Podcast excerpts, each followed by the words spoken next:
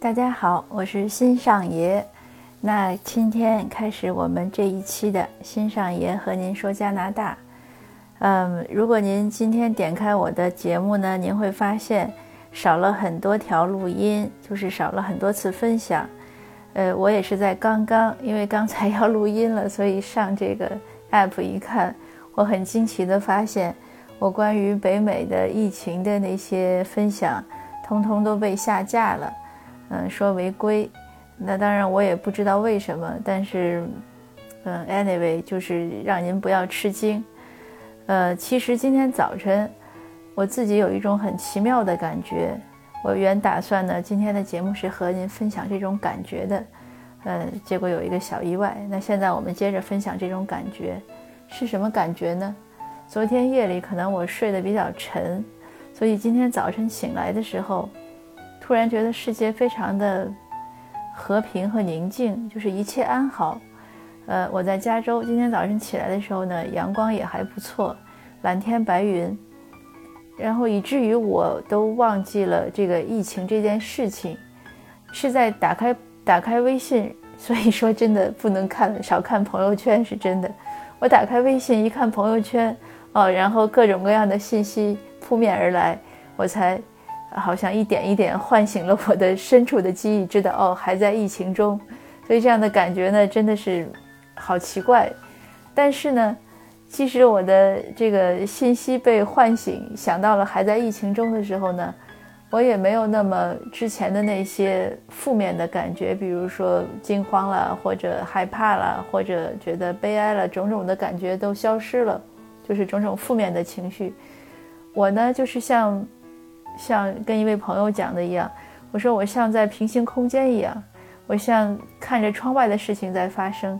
好像这些事情和自己没有关系，其实当然是有关的，但是我想可能也是麻木了吧。经过了这一个多月，呃，或者说你说的积极一点，就是挣脱了这种感觉，因为它总是要发生，而且真的是毫无办法。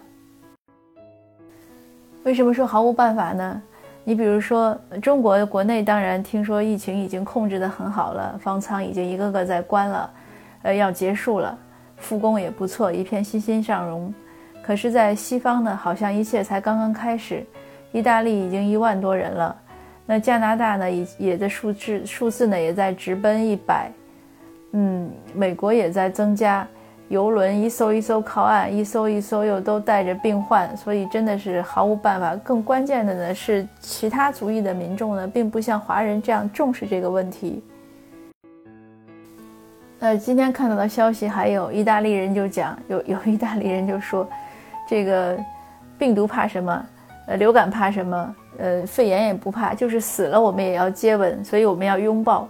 意大利已经下明文规定，要求每人和人之间的距离是一米以上，呃，尽量不要就是握手，因为他们都是要见面，不只是握手了，他们要拥抱，要贴面礼。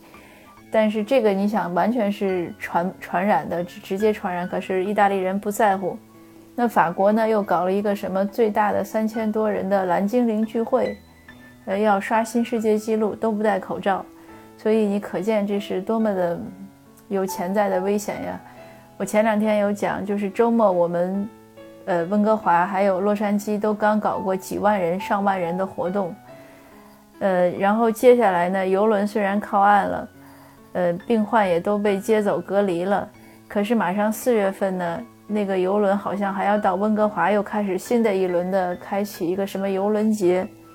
当然，现在加拿大的呃旅游部门、旅游局还是卫生局已经建议加拿大人不要再坐游轮旅行了，但是很多人是不在乎的。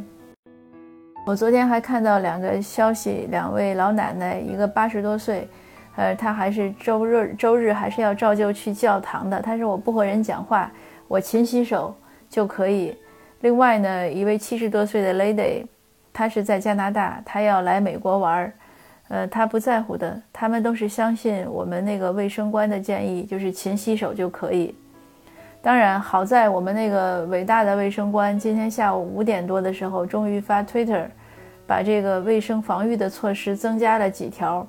其中就包括说可以戴口罩，但是他放的是最后一条，但是这也是一个喜大普奔的好消息啊，就是，呃，大家可以名正言顺的戴口罩了，因为卫生官已经建议了，而不是说像先前说的，呃，戴口罩无效。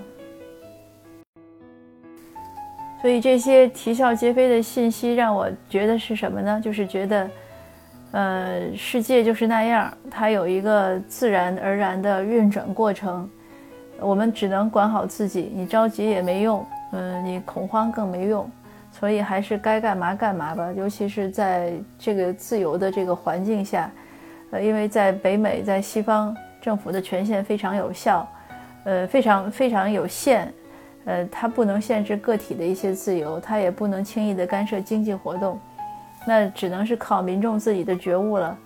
所以，比如说华人不过春节了，那个聚会都取消了。伊朗人呢也都取消了他们的聚会，呃，多伦多那边的伊朗人呢，把他们的庆祝活动呢放到了网上，就是云庆祝嘛。那这还好，可是接下来呢，呃，多伦多要有一个圣派崔克节的游行，是爱尔兰人的爱尔兰裔的活动，他们要照旧。所以你看，就是你没有办法，那只能顺其自然了。那我这个想开了，可能也是想的比较及时吧。一看大势已去，就想开了。今天那个都不想再写疫情的文章了。呃，编辑约我写疫情的文章，给了我两个选题，我都不想写了。我呢又回来继续关注加拿大的政治，因为加拿大四月份保守党的党领要选举，要就是要对要改选了。上一届党领，呃。退了吧，也说他引咎辞职或者怎么样，因为他没有没有大选中输了嘛。这个按规矩，大选中输了一般是要退的。他退了之后呢，新的党领要选。那我现在开始关注这些问题，呃，就是你就是其实说白了是什么？就是你过一天就要过好一天，还是做一些力所能及的事情。这个也是算回应，好像之前我忘了是喜马拉雅的听友还是我公号的读友问过我一个问题，他说疫情当下，他觉得人生很无望，就是你再好的计划都赶不上突然的变化。他说在这样的情况下，人生还有什么意义呢？那我现在觉得，我想好的回复就是，就是过好每一天，活在当下，这就是人生的意义。你把每一天都当做最后一天，那。是不是人生？我觉得就会过得更精彩呢。再讲一个好玩的事儿吧，呃，今天也是家里人推荐说，美国这边呢，呃，为了可能应对疫情呢，也有了网上就是你你买菜它可以配送，因为之前像沃尔玛这样的网站呢，它你可以买其他的东西它配送，但是生鲜像蔬菜呀、水果这些它是不配送的。那今天这个配送呢？哎，让我觉得很新鲜，那我就想试一下，我就试了。试过之后呢，发现它这个配送呢，还不如不配送。首先呢，它好像每一个产商品的价格呢，都比商店里的本身的价格要贵一点。它可能有一个比例在加，就是自动的给你加一点，那个倒不是特别多的钱。呃，关键呢，它不是我想象的，不是说，呃，店员配送，它其实是相当于有一个专门的人。呃，就像我们的那个快递员一样，他去店里替你采购，他买了呢，然后拿过来给你，呃，所以还是要避免不了人和人的接触。而且我想，这个这个人，这个采购员，他如果一天都在做这件事情的话，其实他可能更危险。他去不同的商店，呃，然后再去不同的家人家去送，这种面对面接触，他们完全也没有口罩，没有手套。呃，其实还反而更危险，而且你还要付一个更贵的价钱，呃，也那个东西呢，当然东西都是店里直接有的，倒没问题。因为在今天我下单之后呢，我收到他们那个 app 的短信，他先说呢你要的香蕉没有了，然后又说我在那个放梨的那个箱子旁边找到一袋，当时我很奇怪，哎，我说这个 app 怎么有这么智能化的服务？等见到快递员之后，我明白了。他讲给我，他说：“啊，我给你在那个放梨的箱子那儿找到香蕉，还挺新鲜啊。”我才理解。但是这个配快递员呢，其实他很辛苦，他也蛮糊涂，他就多送一袋东西给我，一袋那个什么呃无花果干儿。我很奇怪，我说这个不是我买的，他说是你买的，没有错。我说那你就帮我退掉吧，因为我想可能是我下单下错了。他说好，他就拿走了。当然，等我回来，我也收到了 app 发的电邮，就跟我就等于给了我一个收据，就是你什么东西多少钱。那我一看，确实是没有那袋无花果干儿。所以如果我收了呢，那这个快递员他是被 lady，这个 lady 就白忙了。那一袋无花果干大概十块多，或者多少钱，他的那个小费啊，或者他的这个手续费，其实才几块钱。所以也蛮辛苦的。这个事情也是一个实践北美的这种快递服务的一个一个很好的体验。那我不知道国内现在快递是不是也是这样？你下单，别人替你去买了送过来，也可能是类似吧。因为在北美这种快递确实比较难，是因为他人少。像加拿大那个快递，我以前也写过文章，就更好玩了。他以以前他们有拍照。就是那个什么快递，他他说什么你们家门口有只熊，所以货物不能送达，然后会拍一个熊的照片在门口，然后 pose 上去，所以非常有趣。好吧，今天的分享呢，拉拉杂杂的，没说什么太多的实质的问题，呃，就算一个情绪的舒缓吧。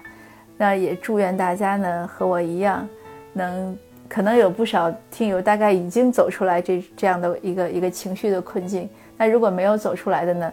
那祝愿您和我一样，今天好好睡一觉，明天早晨起来觉得一切都是新的开始了。